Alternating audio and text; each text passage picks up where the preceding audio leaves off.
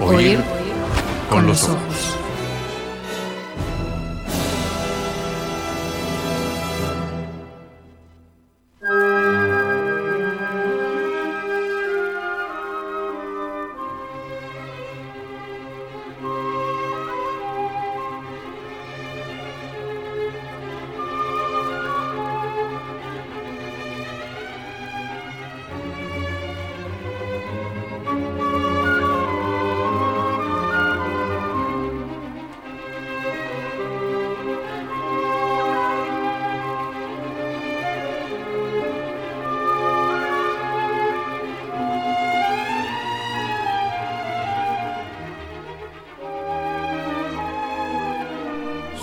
Música de Franz Schubert y por un instante nuestra invitada se dejaba llevar ahí por el, por el compás, hacía alguna indicación y todo. A mí me gusta mucho eso. Bueno, nuestra invitada musical de hoy cree sinceramente en la capacidad de la música, en tanto que expresión artística, de transformar la sociedad en la que vivimos. Tengo total convencimiento de que la música nos eleva, nos transforma a todos. Ha dicho en pocos días tenemos en este 2022 un nuevo Día Internacional de la Mujer y nuestra Orquesta Filarmónica de Montevideo propone un concierto en el Solís, concretamente el 9 de marzo, al otro día de la marcha, a las 19.30 horas, en homenaje a la compositora René Pietrafesa Bonet, en primer término, que despedimos hace muy poquito. Se interpretará su Elación, una de sus composiciones orquestales con una nueva obra, un estreno, un encargo para este mismísimo concierto, para este 8M del 2022, de la joven compositora uruguaya Sofía Sheps, con la trágica de Schubert, que ahí suena su sinfonía número 4 en do menor, y con dos obras del que para muchos de nosotros es el más genial orquestador que ha existido, el francés Maurice Ravel. Vamos a poder escuchar su Sherezad, primero, con todos sus ecos árabes, y su gran danza de la muerte, después su maravillosa La Valse, todo bajo la dirección de precisamente nuestra invitada, la maestra argentina Natalia Salinas. Bienvenida ahora formalmente, gracias por estar acá. Muchas gracias nuevamente, un placer compartir este momento con ustedes. Bueno, bueno, eh, Natalia, tengo mm, entre mis notas así una especie de recorrido para esta conversación que abarca, bueno, conocerte a ti, tu historia musical, preguntarte sobre generalidades del mundo de la música clásica. Y, como sin duda estarás acostumbrada al, lugar de la mujer, eh, muy especialmente en el, atril de dirección de, una orquesta, para después pasar al concierto y a, la música. Eh, pero primero, ¿con, qué sentimiento llegás a este 8M de, 2022 que lo vas a vivir acá, acá en Montevideo? Bueno, eh, en principio quiero decir que es la primera vez que estoy dirigiendo en Uruguay. Así que también mi debut frente a la Filarmónica Montevideo, lo cual me tiene muy contenta, expectante también.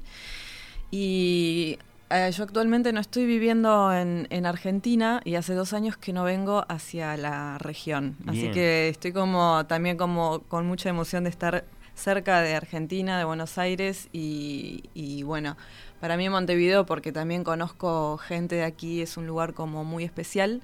Así que bueno, trabajando desde un lugar muy cómodo. son cosas re básicas las que voy a decir, pero el hecho de poder conectar con un, con un grupo, con una orquesta desde el mismo idioma, desde una cultura similar, se hace todo como mucho más fácil cuando estás afuera y trabajas con músicos en otro idioma. Hmm. El tipo de comunicación y acercamiento es diferente. Entonces aquí me pasa que a medida que avanzan los días de ensayo con la orquesta, bueno, es la naturalidad de estar eh, realmente entre contextos eh, culturales similares y eso me da una sensación de calidez total. Ojalá te tengamos muchas veces dirigiendo eh, por acá. Te toca hacerlo esta vez en este, en este marco, en este contexto, el, del 8M. ¿Qué, representa la, fecha para vos? mira, yo creo que mm, es principalmente una fecha muy importante, se han hecho muchos avances en los últimos años respecto al lugar de la mujer en lugares profesionales. En mi caso, debo decir que sobre todo creo los puestos de liderazgos siempre son como los más resistentes y, eso se puede ver eh, también a nivel mundial.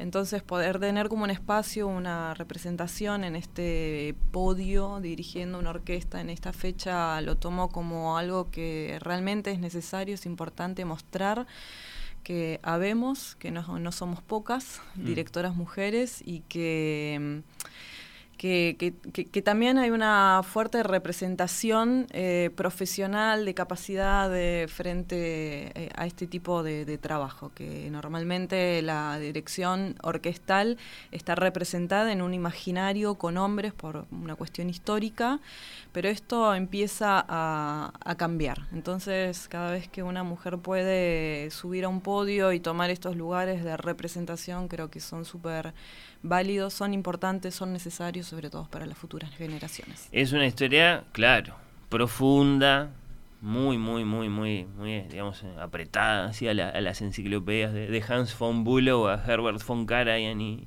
y, etcétera. ¿En qué, ¿En qué momento exactamente de ese cambio del que hablas crees que estamos, sentís que, que estamos, un momento así como muy inicial, un momento ya de empezar a ver cosas eh, importantes? Mira, yo creo que mm, Todavía hay mucho eh, terreno por allanar, porque sí hay una cuestión de visibilidad que ha cambiado mucho y se ha denunciado fuertemente el hecho de que hay pocas mujeres en el podio. Tal vez en nuestras orquestas aquí en Latinoamérica podemos ver una mayor representación de mujeres dirigiendo, pero bueno, recién estábamos hablando entre la pausa de sobre las principales orquestas mundiales, ¿no? A las que llamamos clase A. Es que es como una referencia, es decir, vamos a, sentir que esto realmente cambió el día que, por ejemplo, una Filarmónica de Berlín, una Concertgebouw de Ámsterdam. Totalmente, y a lo, que, a lo que quiero ir es que por el momento se habla mucho y todavía se hace poco. Entonces, para mí estamos como en un momento en que hay que empezar a cambiar la transición de la visibilidad, la denuncia se estuvo o se trabaja, pero en este momento hay que ir al hecho. Entonces, es como que ya en este siglo y en este año 2022 cada vez nos tiene que sorprender menos que haya mujeres en el podio, pero todavía sorprende y todavía se resiste. Es que sí, el mundo de la música clásica en particular parece resistente, ¿no? De, un modo muy, muy, muy fuerte. Si pensamos, por ejemplo, que la Filarmónica de Viena, hasta hace no tanto, no solo no tenía maestras, no tenía mujeres en sus filas. Eran todos hombres, hasta los que tocaban el arpa, que, cosa rarísima. Bueno, eh, eh, entonces sí será, sí será lento. Hemos visto, sí, eh, bueno, algunas, algunas noticias en ese sentido. Está Alondra de la Parra, por ejemplo, tiene una fama grande, grande, grande. Tuvimos a Alicia Amadío aquí, a mí me gusta mucho bueno, la, canadiense Bárbara Hannigan, eh, la lituana Mirga Grashinite Tila, que la, he visto, me, ha deslumbrado muchísimo. Eh, la pregunta para, para, para, para, jugar un poco y, referenciarnos, ¿qué tan lejos sentís que estamos de ver, por ejemplo, a una mujer? Vos decís, falta eso, falta, pero ¿qué tan lejos sentís que estamos? De, no sé, sí, eso que decíamos, ¿no? Berlín, Viena, con Sergio Bau, mm, Mira, Nueva York. Va a empezar a pasar porque es, ya es como indefectible que eh, no se trata por una cuestión que lo decía antes de capacidad. Es eh, realmente una cuestión de resistencia ideológica, incluso por quienes programan, pero me parece que a esta altura es realmente muy notorio cuando las orquestas no incluyen a directores de orquesta que claramente tienen el nivel y la capacidad para estar frente a, estas orquestas, que incluso son orquestas que la verdad trabajan muchísimo, en el sentido que semana tras semana están como cambiando de, programa y eso implica que, la, que los invitados a dirigir cambien permanentemente. ¿Con qué clase de argumentos te has encontrado por ahí? Te, son, ¿Son siempre digamos, manifiestamente así prejuiciosos, ideológicos, como decís, o, te pueden llegar a hacer alguna consideración artística para decir que No, claramente cuando estas cosas pasan, eh, uno no, no se entera expresamente porque sería demasiado grosero. No, decir. no, es como las vueltas van por, por otras cuestiones. O directamente la indiferencia, como uno de los números de Jerezade que vamos a hmm. escuchar en concierto. Eh, como esas cosas pasan, Pero básicamente. Eh, ¿De qué se compone esa resistencia? Si tuvieras que, ayudar, a, que ayudar a comprenderla. Tal vez, prejuicio. Y sabes qué? También hay una cuestión de prejuicio sobre la insistencia de que las mujeres tengan que ir al podio, ¿viste? Como decir, bueno, ahora empieza a parecer que es la era de la mujer, que hay una suerte de, eh, hmm. de elevar esto como preponderancia de darle lugar. Entonces, como a veces se lo mira en detrimento, como diciendo, bueno, pero las invitan porque ahora es obligación y porque hay que hacerlo. Entonces ya también hay un prejuicio en ese sentido del por qué las mujeres son invitadas y eh, ahí, también hay una cuestión, mismo decir, bueno, eh, un, 8M se invita a una directora mujer, entonces, ¿qué se considera dentro de un organismo? ¿Que una directora es invitada porque solo por el hecho de ser mujer o por sus capacidades de poder hacerse cargo de un programa específico? Yo pensaba en los, en los concursos a veces cuando se selecciona un músico para una fila, ¿no? una fila de violines, una fila de lo que sea, eh, se pueden hacer audiciones a ciegas, ¿no? Este, el, jurado no sabe exactamente, digamos, no, sabe quién es el músico que está interpretando un determinado solo lo escucha. Eso no se puede hacer con un director, una directora, porque es importantísimo verlo. verla. No, y, obviamente también hay una cuestión de como de, feeling, de cómo responde la personalidad de, de un director frente a una orquesta, cómo responde la orquesta a esa persona, es, es, así. Pero ya te digo, también hay muchas veces que los cargos también son asignaciones y no necesariamente concursos, o sea, las... No, no, claro. Entonces, eh, eh, muchas veces también son decisiones políticas y a dedo. Entonces, bueno, ahí influyen muchos factores que no son estrictamente artísticos. Bueno, ya, ya voy a volver a preguntarte por más de estas generalidades del, del mundo de la música clásica, tengo un montón de preguntas más, voy a, voy a elegir algunas. Pero nos falta conocerte más, me parece. ¿Dónde, naciste, Natalia? Yo nací en la ciudad de Río Gallegos, en la provincia de Santa Cruz, al sur de Argentina, Patagonia hmm. pura. Bien, bien. Eh, claro, no es de esos lugares de la Argentina que después se llevan consigo su acento y su y su, y su, y su digamos su, marcada forma de, comunicarse, etcétera. Entonces, valía la, la, la pregunta. Y después, claro, mmm, todas las, las, historias de, amor entre, entre un músico, una música y, la música son, son apasionantes. ¿Cómo, ¿Cómo empieza la tuya?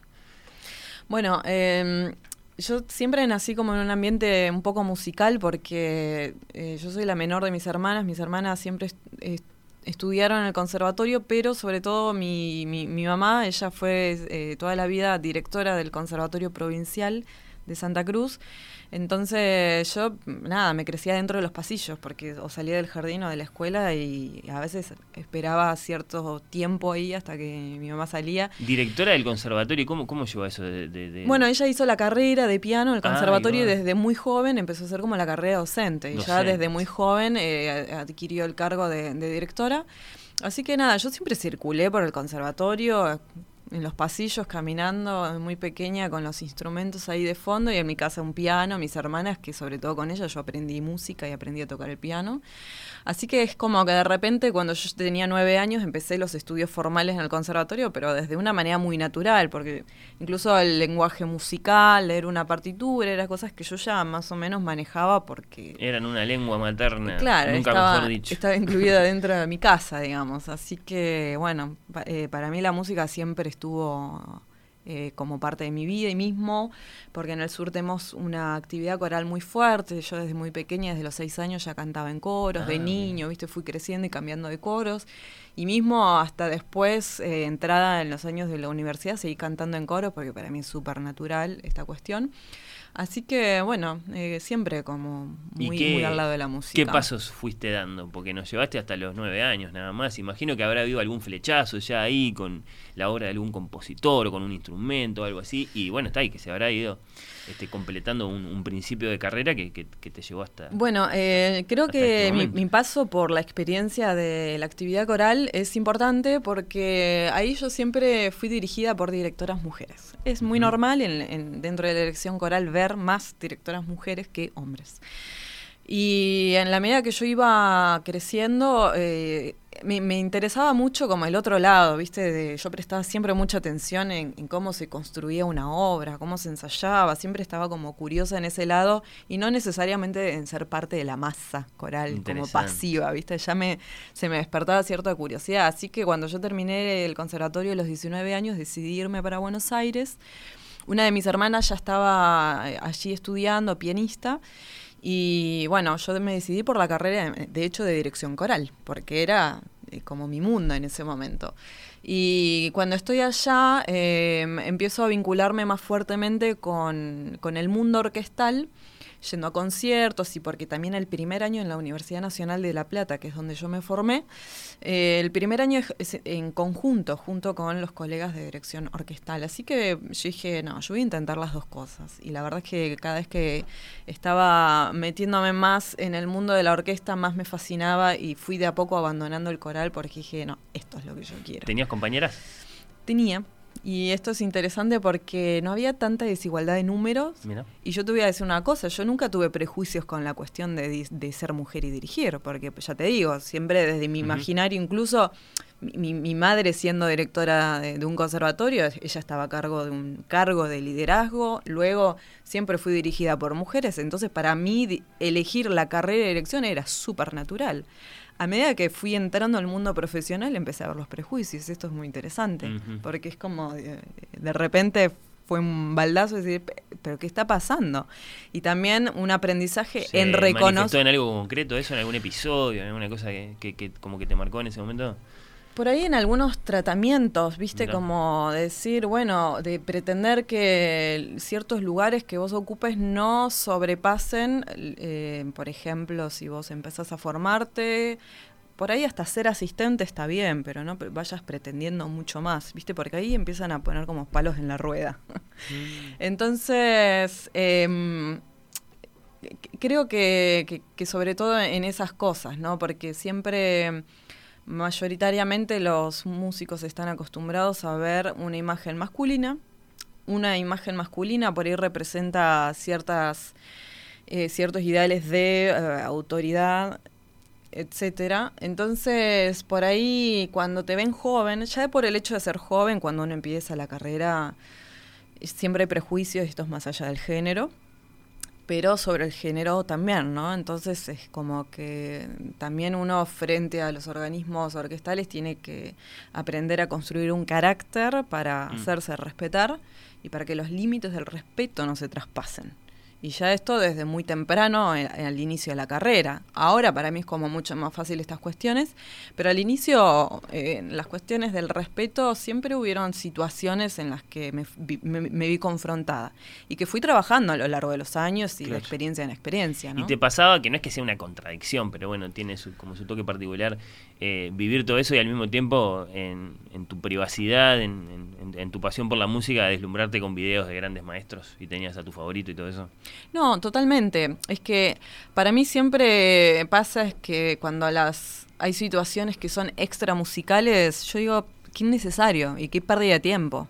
Primeramente porque tenemos el privilegio de poder dedicarnos a la música, a poder vivir de esto en, en, países donde no, necesariamente la cultura sea los, eh, un lugar favorito, ¿no? Y ya hemos visto en la época de pandemia que, fueron los primeros lugares que fueron cerrando y, mm. y dejando fuera de presupuestos y de ayudas económicas. Entonces, viste, cuando se presentan estas cuestiones de realmente extra musicales, de ego, de lo que sea, yo digo, ¿qué, qué, perdí de tiempo? Y realmente en, cada momento que los directores pasamos de estudio, que pasamos muchas horas solos, eh, imaginando grandes mundos atrás de las obras, em, yo trato siempre de concentrarme en esto, justamente, en lo que acabas de decir. Es decir, el proyecto es la música, el proyecto es, eh, trabajar un programa al más alto nivel posible y brindarle esto a la sociedad, porque finalmente el fin es eh, qué pasa con la música, qué le pasa al público con la música, ¿no? Estamos eh, al servicio de nuestra sociedad y ahí es donde tiene que estar nuestro foco. Entonces, a medida que también uno en carácter como va creciendo, estas cosas frente a los músicos eh, cada vez es más, al menos para mí, más fácil llevarlos a como a ese punto, ¿viste? Y evadir lo que no es importante, lo que es extra musical. Bueno, pero ¿y qué fue pasando? ¿Te tocó debutar en grandes teatros? ¿Te tocó dirigir grandes obras? ¿Cuáles fueron los hitos ahí? Em, mira, eh, yo, creo que hay cuestiones como muy personales. Eh, creo que en una o dos experiencias por ahí hubieron cosas de al principio, al inicio de mi carrera, de respeto en el sentido de por ahí recibir comentarios, pero eso siempre pasa dentro de las orquestas, recibir comentarios de los, de los profesores que por ahí cuando te ven joven especulan con que si sabe o no sabe. Pero después a mí me pasa personalmente que también por el carácter que yo tengo, siempre que me paro frente al podio y primer ensayo voy muy enfocada porque voy muy concentrada en la música. Entonces a partir de ahí, no sé, me parece... no, se permite la permeabilidad de, que lleguen como otro tipo de cosas. Entonces, capaz que no soy la mejor persona para contar malas experiencias, porque he tenido buenas. No, no, pero contanos las buenas, justamente. Yo me refería a los hitos en el sentido de que, bueno, está, después de, de, esos, de esos pasos que fuimos siguiendo uno a uno, te tocó debutar en el Teatro de la Plata, por ejemplo. Sí. Te tocó dirigir eh, fuera de tu país. En, en, el Teatro Argentino de la Plata tuve la oportunidad de, entrar gracias a, mi profesor, un gran, gran director de, orquesta de la región, maestro Carlos Vieu. Él siempre fue muy generoso conmigo y tuve la oportunidad de, acompañarlo mucho, en, eh, viéndolo en ensayos y este tipo de cosas, y fue él el que me permitió trabajar por lo menos durante tres años en este teatro realizando asistencias en ópera, y eso me llevó a que en una de las asistencias que siempre pasan estas cosas, el director invitado, eh, hay una fecha que no podía cumplir. Entonces, bueno, esa fecha finalmente, ya que yo hacía la asistencia de toda la producción, dijeron, bueno, última función, la hace Natalia. Y así fue como fue mi gran debut en, el año 2016 con el Così fan tutte de Mozart. Y nada, fue una enorme experiencia porque la verdad es que, bueno, he trabajado con grandes solistas con los que aún guardo una excelente relación y fueron años de muchísimo aprendizaje. ¿Qué tuvo de especial esa noche ahí en el foso del, Teatro Argentino de La Plata con Mozart? Mira, fueron... Em, fue, un momento como muy interesante porque eh, por diferentes circunstancias que no, no vamos a aclarar en este momento, yo había tenido como eh, poco tiempo frente a la orquesta. Entonces, eso genera por ahí como suerte de miedo para los músicos. Decir, bueno, pero es que no conocemos del todo la batuta de, de esta persona, ¿no? Entonces, llegar al podio y, viste, llega la función, encima del COSIA hicimos la función, la, representación completa, sin cortes, como tres horas de música, larguísimo, no terminaba más, tipo casi una ópera de Wagner. Eh, entonces, la verdad es que me acuerdo muy claramente que ya en los primeros números era como que había una suerte de de, probar en el foso, bueno, la, la, confianza, en decir, bueno, funciona o no funciona, vamos solos o no vamos solos, ¿no? Así que yo creo que lo primero que sentí en ese momento es decir, bueno, voy, muestro la seguridad de que estoy acá, segura, sé lo que hago, y a partir de ahí, viste, ganar la confianza de, los músicos y después ya empezar a, relajarnos. ¿Conciencia de público o no? Porque eso también era nuevo. Eh, sí, eh, también, pero en el foso capaz que estás más tranquila en, ese sentido, no sé. En el foso estás más preocupado por otras cosas, te olvidas del público, porque, porque tenés a los solistas, tenés a los coros que están allá al fondo, entonces es como que hay una cantidad de cosas por coordinar que te olvidas, del público te acordás cuando aplauden o cuando se ríen y qué sé yo, pero de todas maneras vos estás en un permanente continuo de, cómo son los pies para la siguiente entrada, mm. o mismo cuando justo Mozart, que tiene muchos recitativos, tampoco te puedes relajar mucho porque tenés que ir siguiendo el texto, entonces realmente siempre Recitativo, hay claro, eh, momentos francamente teatrales que tienen estas óperas del, siglo XVIII. no totalmente, claro. Eh, ¿Y salió perfecta? Porque puede haber pasado alguna Siempre pasan eh, pequeños corrimientos, pero no, eh, fue una función súper... Son momentos para el director ese justamente. No, fue una función súper linda y de hecho, a ver, cuando la ópera ya está al final de sus funciones, a mí me tocó la sexta función y última. También una cuestión de, inercia de la orquesta, que la orquesta va casi sola, ¿no? La repetición. Totalmente. Entonces eso también me ayudó mucho y me acuerdo que ese, ese día yo estuve también como muy acompañada por mi maestro que en ese momento eh, estaba eh, hablando conmigo y me dice, fue creo el primer momento que, él me habló de cómo sentir a la orquesta. Entonces me dice, vos cuando vayas al foso no trates de cambiar la inercia de la orquesta. Sentila, acompañá cuando tengas que estar de manera activa para alguna cuestión puntual, está, pero si no, también confía en los músicos. Y me acuerdo que en ese momento ese consejo fue crucial porque lo entendí apenas empecé a dirigir y empecé a sentir la orquesta de otra manera. Hmm. ¿Qué, otra eh, experiencia eh, te gustaría recordar? ¿Pasaste por otros teatros? ¿Saliste de la Argentina? ¿Algún otro destaque? Bueno, eh, tengo mm, también como en, mismo en Argentina, cuando hice el debut con la Sinfónica Nacional de Argentina, en, una masterclass con el maestro Calderón. Mm, una leyenda. Una leyenda. Estuvimos trabajando con él la Quinta Sinfonía de Mahler, eso me marcó muchísimo. Eso fue el año siguiente, 2017. Eh, y fue como un primer pie. Ahora yo ya trabajo como de manera más continua con la Orquesta Sinfónica Nacional Argentina, ya como directora invitada, pero en ese momento era una alumna del maestro Calderón. Y ese momento, y sobre todo dirigir una música tan, tan profunda como la música de Mahler, fue algo que hmm. me marcó desde lo emotivo muy, muy fuertemente. ¿Te quedó también alguna frase de Calderón ahí que, que llevas contigo? Eh, mira, Calderón es una persona como muy interesante porque en medio de los, de los ensayos él es una persona como muy eh, muy cálida y que todo el tiempo te habla de como de cosas muy cotidianas, ¿no? Entonces, eh, por ahí hablar de, de, cuáles son sus, sus gustos, qué sé yo, culinarios, de bebidas, de cosas así. Es una persona muy genial. Pero bueno, no, en medio de los ensayos eh, es que ha dicho tantas cosas, pero mm, eh, me acuerdo, sí, un gran conocedor de la obra y enseguida vincular, qué sé yo, el inicio de la quinta de Mahler con la con el movimiento lento de la tercera de Beethoven, la patética de, Tchaikovsky. Entonces, viste, como una persona ya de tantos años que puede sintetizar en un poco la historia de la música, es decir, para conocer y entender el porqué del inicio de la quinta de Mahler es necesario ir a estas sinfonías.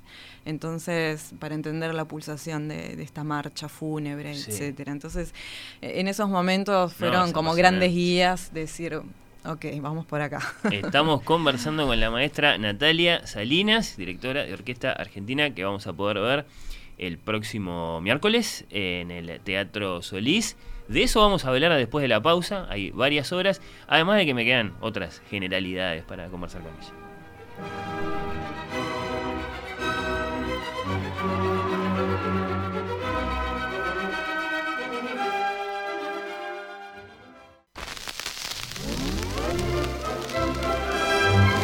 Oír con los ojos.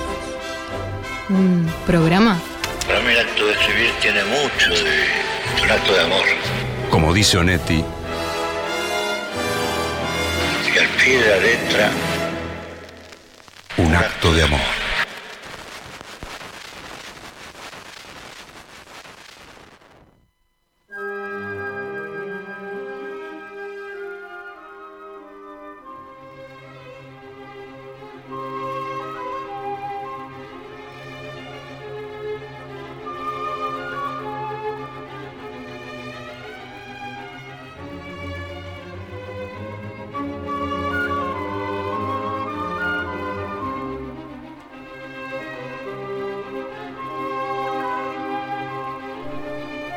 Conversando con la maestra Natalia Salinas. Suena Schubert. Ahora sí te pregunto, porque hoy lo mencioné y no te dije nada. Está sonando la música ahí y, vos la escuchás con atención y, como que te planteas problemas. ¿Qué, pasa? ¿Qué está pasando?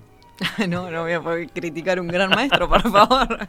no, pero imagino que es un tema también de, claro, de, visiones particulares, eh, no, sí, estábamos escuchando una versión de, de Sí, este es Carl sí, sí. Entonces estábamos, conversando, les vamos a contar al público, a la audiencia.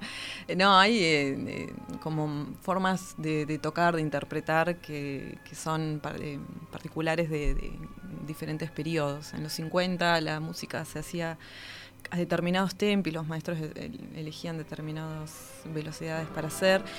Y, em, ¿Qué diríamos? ¿Que eran un poco más libres, tal ah, vez? Um, em, por ahí tempos en general más lentos, más pesados. Eh, luego, desde los 60, que empiezan a, trabajarse las revisiones críticas a partir de Hanon Kurt, eh, muchos de los repertorios clásicos. Ese es un fanático para ubicar el nombre que acabas de mencionar, un, un este, ¿cómo decirlo? Un un, severo sensor, digamos, de, de, la fidelidad y de respetar lo que dice la partitura. Y... Sí, y, y, e ir atrás en la historia de la música y decir, bueno, a ver, toquemos con, tratemos de reproducir los instrumentos de la época para ver cómo sonaban, ¿viste? Hay muchas versiones de Harnoncourt que son con eh, instrumentos originales. Sí, sí, por supuesto. Entonces, bueno, eso también ha llevado a, una revisión crítica, decir, bueno, los tempos son correctos, los que normalmente se hacen, la forma de ejecución, la forma de articular la música, de cómo la decimos, y él ha hecho muchos cambios al respecto de, de esto. Entonces, a partir de él es que también hay una, una suerte de un antes y un después. Qué aventura esa, ¿no? De,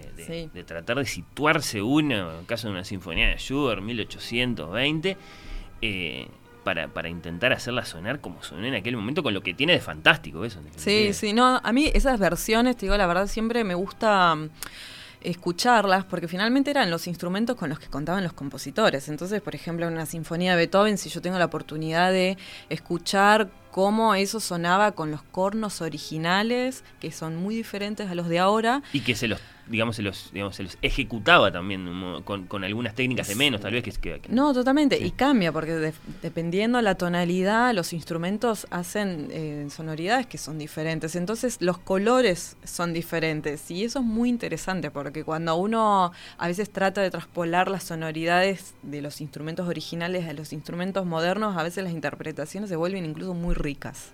Claro.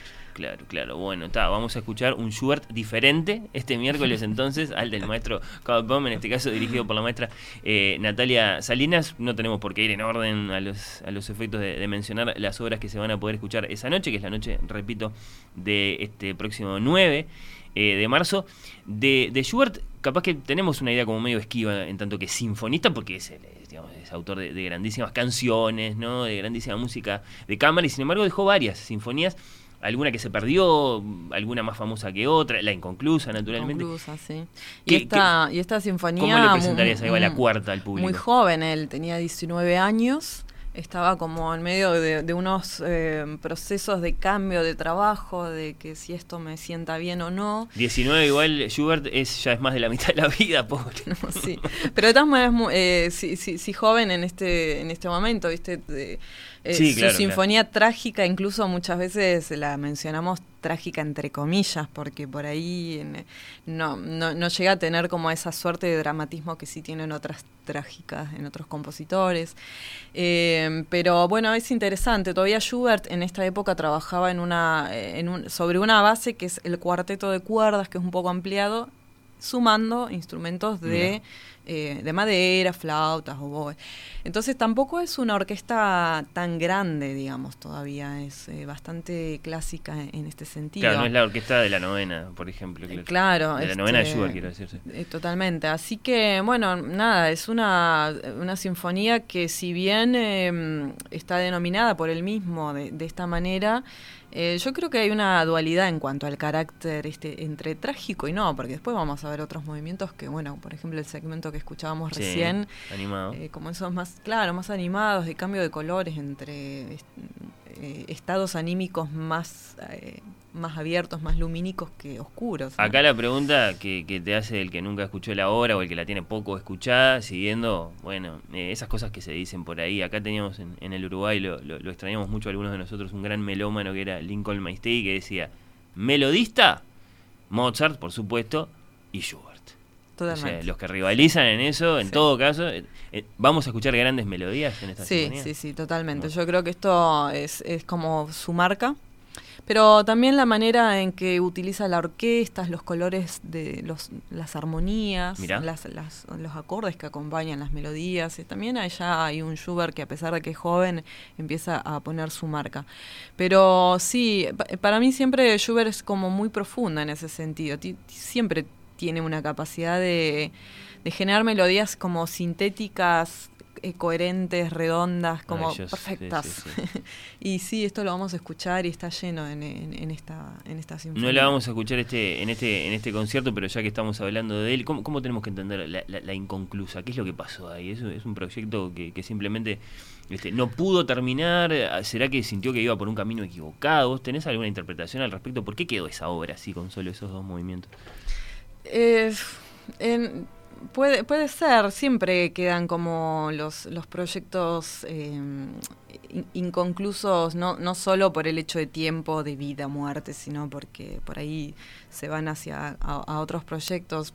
No sé eh, específicamente. hay eh, también las sinfonías de, de Schubert esto lo digo ya desde un lado más musicológico, hay como una suerte de renombramiento de las sinfonías. Bueno, sí, la inconclusa no es más la octava ahora, en los últimos tiempos. Sí, Exactamente. me la complicaron. No, entonces a veces pasa que también los compositores estaban en medio de un proyecto, después saltan a otro y saltan...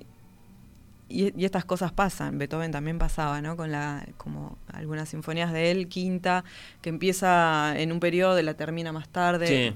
Estas cosas pasan entre los compositores, entonces... No necesariamente hay un gran misterio, era algo que, podía pasar. No, en esas cosas a mí me gusta como naturalizar y humanizar el hecho de la vida concreta de, un compositor. Que... Bien, bien. Eh, mencionemos por favor las otras obras que, que se van a poder escuchar eh, esa noche. Eh, hay un homenaje a la maestra eh, Pietrafesa Bonet, recientemente eh, fallecida. ahí capaz que ya integro esta otra pregunta. ¿Cómo te recibió la Filarmónica, el maestro Martín García? Seguramente hablaron mucho de la importancia de programar una obra de esta compositora en este concierto. Sí, de hecho el programa original no incluía la, obra de René y, en medio de, que el proyecto iba avanzando lo conversamos muy especialmente. Con Martín tenemos un excelente diálogo. Eh, entonces eh, era claro que cuando él me propuso que hagamos este homenaje, yo dije sin duda hay que hacerlo. Eh, la verdad es que René, si uno empieza a leer el currículum de, ella, es realmente impresionante. Es una mujer que, dentro de la comunidad musical, no solo en Uruguay, es súper importante, pero también por todo la proyección que tuvo internacional y sobre todo en Francia, de que también ella es mitad eh, nacionalidad francesa, ¿no? Eh, así que me parecía absolutamente importante que, esto suceda en conciertos. Su obra fue ejecutada no hace mucho por la Filarmónica, así que vendría a ser una segunda ejecución de, esta obra y me pone muy contenta de, poder eh, conocer de esta manera su, música, de, interpretarla. A mí la, música nueva, la música contemporánea me gusta mucho, es una de mis especialidades. Ya el proyecto de la el encargo de la obra de Sofía Sheps me parecía súper interesante y además sumar a una obra de una referente musical de aquí de Uruguay. Eh, para mí es un orgullo poder estar en medio de este proyecto. Buenísimo, sí, claro, ahí está, una obra de René Pietrafesa, Elación es el, es el título, y después un encargo, un estreno. Vamos a escuchar una, obra por, primera vez. Sofía Sheps es una compositora súper interesante, joven, ella es docente aquí en la Universidad de las Artes. Y con Sofía cuando empezamos a conversar sobre el proyecto fue muy gracioso porque, claro, como nuestros países están tan vinculados, hay muchos profesores que son de la Universidad Nacional de La Plata, donde yo me formé, que han venido a dar clases aquí a la universidad. Entonces hemos tenido los mismos profesores. Y lo que me pasa muy interesante con Sofía, que a medida que hablamos en medio de los ensayos, es como que me siento hablando el mismo lenguaje, porque claro, fuimos formadas en diferentes países, pero con los mismos profesores. Así que de alguna manera es como que manejamos eh, muchas eh, eh, cuestiones en común, digamos. Así que, bueno, estamos trabajando muy codo a codo con la obra. ella está presente, viste, en cada ensayo. cada ensayo luego comentamos, hablamos sobre detalles, que los probamos al siguiente ensayo. Así que estamos haciendo como un trabajo muy equipo. Estoy muy contenta con, con el resultado que estamos teniendo con la orquesta. Eso es diferente porque es como si lo hubieras tenido a, Pancho Schubert ahí al lado tuyo para hablar de la cuarta. Es decir, eh, el proceso creativo como que sigue más vivo, porque está la compositora ahí eventualmente. Y a mí me parece algo absolutamente remarcable de, las orquestas, y en este caso de la Filarmónica de Montevideo, cuando se comprometen a la ejecución y a la interpretación de música de compositores contemporáneos, porque finalmente todos los grandes compositores que, que que ejecutamos Mozart, Beethoven, mismo Ravel, fueron los contemporáneos de su época. Lamentablemente esta práctica eh, después eh, se fue perdiendo, entonces es como que nos reducimos a tocar un grupo de obras que se considera como repertorio y fuera de eso la música moderna se olvida por completo. Sí, como que se entiende que la música clásica es un cuerpo ya estable, es el que es y no... Está, eh, claro, y eso nos lleva así a, al, al, gran asunto de si hay o no hay una continuidad de esa gran historia que viene, ¿sí? por lo menos de, del barroco, pero antes en realidad y que llega claramente hasta Stravinsky y compañía, pero no tenemos tan claro si llega hasta ahora y, si va a seguir. Vos decís que sí, porque evidentemente tu pasión por la música contemporánea. Yo creo que sí, y, que también se, se, genera como una necesidad de que estas cosas pasen, porque la renovación de las programaciones en las orquestas empieza a ser algo casi inminente, porque ya cuando vemos temporadas donde los repertorios son siempre los mismos, es decir, algo está pasando. Entonces también algo pasa en el público. Al público también hay que empezar a, interesarlos con, con, otras cuestiones. Pero vos sabés que el público cuando escucha música contemporánea enseguida dice complicado, feo, inentendible. Claro, pero porque nunca, porque nunca se trabajó en, en, relación a la formación de público. Y a mí me parece que este aspecto es en lo que hay que reforzar cuando se eh, interpretan obras modernas. El público necesita más información. Tal vez si a, a, una persona que va habitualmente al teatro le hablas de la Quinta Sinfonía, tal vez sabe más que nosotros, porque investiga, porque es curioso, etcétera. Pero de la misma manera hay que acercarles las obras modernas con información, es decirle el contexto histórico, qué pasó, qué piensa el compositor, cuáles son sus ideas. ¿Qué le decís de la, de la obra de Sofía Sheps, por ejemplo, de cara al Bueno, eh, Sofía, ahora para quienes son curiosos de la página del teatro, hizo, hizo un video súper cortito e interesante de, la obra para que ella misma lo explique, y lo va a explicarme. Sí, totalmente. Y bueno, ella en realidad lo que quiso mostrar en esta obra es, es eh, qué cantidad de mujeres participan en una obra. Se llama demografía acústica y tiene el signo de porcentaje, porque el signo de porcentaje se va a completar de manera diferente según la orquesta que lo ejecute. O sea, este, esta ejecución va a contar con un, yo ahora todavía no lo sé, pero va a estar representado por el porcentaje de mujeres que tocan en la Filarmónica de Montevideo. Entonces, ¿de qué manera ella pretende que esto se visualice? Es ella primero genera momentos en que toca toda la orquesta completa y por ahí el mismo pasaje lo repite, pero solamente ejecutado por las mujeres de la orquesta. Entonces ahí se genera como una gran diferencia de masa sonora, como para evidenciar qué está pasando en la cantidad de claro, qué tan se queda el asunto, digamos. Claro, y también de qué eh, el nivel de participación de las mujeres en las diferentes familias de la orquesta qué pasa con la familia de, vientos, la familia de las cuerdas, de qué manera el, género femenino está representado en la orquesta, digamos. Y esto es interesante. porque, me, porque me ha pasado también a mí en ensayo, como decir, no, pero acá está faltando tal instrumento, y yo digo, y miro la fila, y yo, ah, no, pero claro, acá hay no mujeres. es una obra, no que sea necesario definirla, pero uno escucha y dice, bueno, entonces es una obra mm, didáctico con mensaje experimental, no sé, capaz que se inscribe en una corriente o en una forma de, componer que es común en estos momentos y que, los melómanos comunes no, no, la conocemos, pero... Creo que no necesariamente, pero ella sí tuvo como esta idea que desde la música se pueda visualizar qué es lo que pasa eh, internamente en una orquesta con la representación de mujeres. Imagínate si una obra así la tuviese que tocar actualmente la Filarmónica de Viena, todos los momentos que son exclusivamente de mujeres. por ahí Serían casi solísticos. Pero, o no, pero hay un silencio, ¿me entendés? Y, esto también, y esto es interesante porque en las explicaciones de la obra Sofía dice, bueno, si en los momentos que tienen que tocar solo las mujeres, la música se desfragmenta a tal punto que parece que se quiebra, bueno, esto tiene que ser visualizado, me, le interesa que sea visualizado de esa manera, digamos. Interesantísimo. Bueno, está, eh, ahora me acordaba cuando, cuando Haydn estrenó la Sinfonía número 45 y tenía el asunto ese con los músicos que estaban desconformes porque no los dejaban irse a sus casas, que yo, y los hizo ir levantándose a uno hasta que quedaron cuatro nada más. Bueno, fue uno de los protesta. fue uno de los chistes como de la semana, porque viste como estamos en la época de pandemia, eventualmente pasa que la gente tiene síntomas se van yendo y se van yendo, así que uno de los ensayos, ah, esto como la sinfonía de Schubert, de, Haydn. Me van a quedar solo las violas al final. Ahí está, bueno, Schubert, René Pietrafesa, Sofía Sheps y por supuesto Maurice Ravel.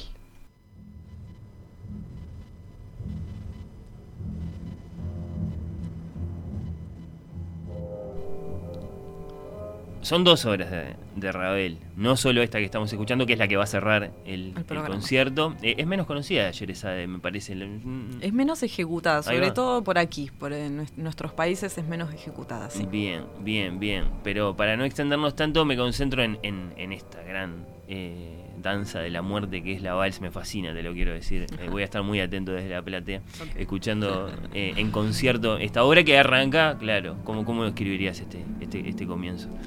Empieza en, una suerte de, nebulosa, ¿no? es como un vals que, se acerca de a poco, que se arma de a poco y, empieza de una manera muy, como muy dramática.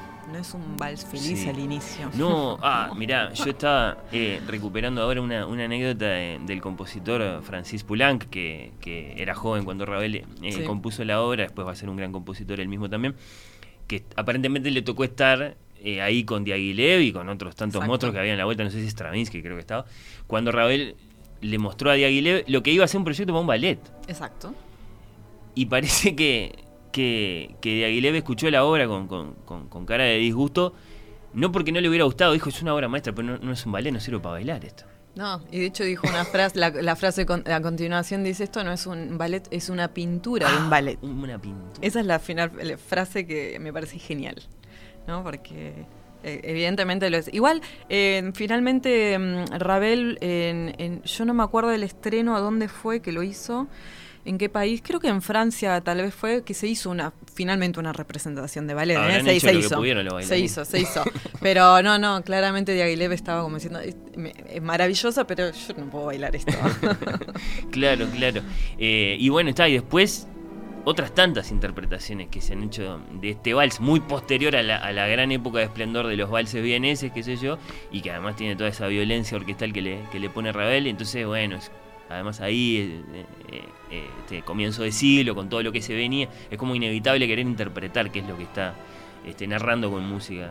este- Sí, este claramente también se habla como de la decadencia de un periodo, ¿no? Claro. Y que finalmente se habla del de como de la transformación también de la idea inicial de Ravel de, de tal, de tal vez querer resaltar si un vals vienés porque no era el único que en la época estaba componiendo valses pero finalmente llega una suerte como de un vals como decadente para hablar de las sociedades eh, vienesas de la época y, y- Un vals que, que tiene su felicidad, pero que no esconde su, su mueca como amarga. o- No, y claro, y como que también una suerte de, de empezar a hablar de, de esto de una sociedad que, que también él, em- empieza a criticar, ¿no? De- después de periodos tan complejos políticamente también. Entonces, en ese sentido, creo que al final, en, en lugar de resaltar eh, el periodo de, de- de los valses vieneses de esplendor de gloria, Hmm. él muestra más un poco la decadencia de que fue pasando un poco a posteriori. ¿Cómo la vivís vos la obra desde, desde el lugar de la, de la directora?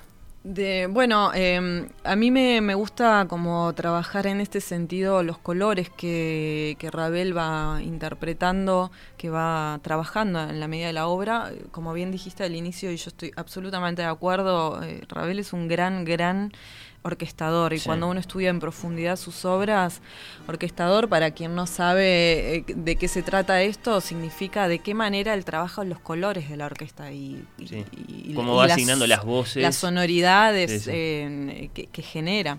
Entonces, eh, en particularmente a mí esto me gusta trabajarlo mucho en detalle y estuvimos eh, con los músicos de la orquesta trabajando muy en detalle los conceptos musicales sonoros atrás de cada momento de la obra, porque en la obra vamos a encontrar diferentes momentos que, en que claramente se siente un vals y que vamos a querer, vamos a tener la inercia de querer movernos en la silla y bailar ese vals vienés del 1, 2, 3 de para arriba. Pero hay momentos en que realmente, como el inicio, son súper oscuros. Y hay momentos en que son realmente como, como fuertes en el tutti orquestal, que la per- pe- pero bombas en el sentido que extra la finura que normalmente caracteriza al, al vals vienés y un, un poco la bomba que irrumpe esto, como que lo rompe. En ese sentido, como esta época de eh, política también compleja de ruptura, también yo creo que él la representa en la música a partir de, de orquestaciones extra fuerte para lo que normalmente es un género súper delicado. Si nos queremos dejar llevar por el contexto histórico, claro, eh, acababa de terminar la Primera Guerra. eh, Exacto. eh, una Europa evidentemente, bueno, está en un, en un contexto único y, y bueno, está, y, y- y un gran artista como, como Maurice Ravel, eh, un, un gran compositor. Vamos a escuchar un poquito.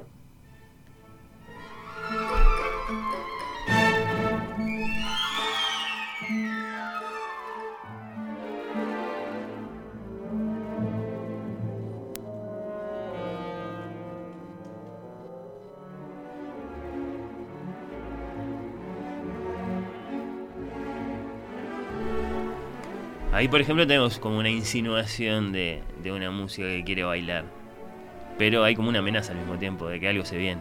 Y algo se viene. Recién estaba diciendo que, justo ese momento de las flautas me hace acordar a, a una parte del hotel o inicial, Sí. que viste el hotel empieza con, Con la una tormenta. con la tormenta, Eh, y cuando termina, se- esta tormenta se empieza a representar con, con giros de flautas y va terminando en unos pizzicati de las cuerdas, y, y hay algo de esos colores que, escucho ahí también en Ravel, y es súper interesante. Sí, uno tiene la sensación de como el músico no, no, no- no, puede admitir eh, la, elevación hacia lo feliz y hacia lo triunfal, como que lo tiene que hacer caer, lo tiene que hacer desplomarse. Está, que era, un poco también la elección de Mahler, que se había muerto este, muy, muy, muy, muy poco antes. Eh, acá sí necesitas una gran orquesta, no, no, Sí. no como para Schubert. No, exactamente. Y eso lo van a ver en, en- en medio del concierto, la orquesta de Ravel. Ravel va a ser el segundo bloque del concierto, ya es la orquesta completa. Así que es súper rica porque tiene, bueno, el- un gran número de percusionistas, de vientos, de cuerdas. En, en Schubert es bastante más reducido. Sí, sí, allá atrás hay de todo. Este, eh, todo, un, todo un set. ¿Qué, qué, qué, qué le has dicho a los, a los músicos de la Filarmónica? ¿Cómo, cómo ha sido ese, ese encuentro? ¿Tenías, tenías claro tu, tu mensaje para encarar toda esta música? Contanos algo de eso. Bueno, em, cuando eh, in- iniciamos eh, los ensayos, normalmente empezamos a leer la música. Después el, vínculo con la orquesta se va, se va generando a medida que pasa el tiempo. Y, y en realidad, en- sobre todo en los rabeles, eh, hemos hablado sobre sobre cuáles son las intenciones de- del, co- del compositor, o mismo en Schubert o en las obras contemporáneas. A Sí. mí, me, ¿sabes qué? En las obras contemporáneas, te voy a decir, me gusta hablar mucho de, de explicar de cuál es la intención del compositor a nivel textura, porque tampoco las orquestas están tan acostumbradas a tocar este repertorio moderno. Entonces, a veces hay que generar como una suerte de ayuda a decir eh, eh, por dónde va la música, cuál es la idea, como para ir entendiendo y generando forma. Entonces, en este sentido, mm, particularmente con este programa, no siempre lo hago, ¿eh? me, vi como mm, en, la necesidad o, con la apertura de, de poder hablar de mucho de, de esto, de las intenciones de los compositores en cuanto a ideas, en cuanto a búsqueda de colores, en, en búsqueda de intensidad. Eh, así que yo creo que en este sentido el intercambio ha sido como muy, muy fluido de- con, con- con los músicos, muy rico, de, de ir construyendo día a día cada vez en, en profundidad en, en las obras. Bueno, Natalia, maestra, Natalia Salinas. Eh, no, no, ¿No haces que los músicos te digan maestra o sí?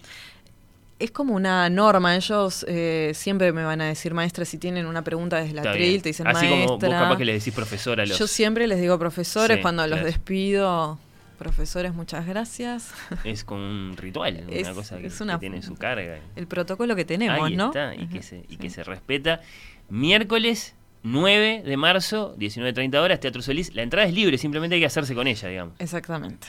Este, así que está, es tremenda oportunidad para, para, Sí. para ir a ver eh, a esta maestra, para ir a ver a nuestra filarmónica y para escuchar todas estas obras. Eh, capaz que no resisto una última pregunta de coyuntura, eh, mm, ya que te tengo acá y que estamos hablando de dirección orquestal.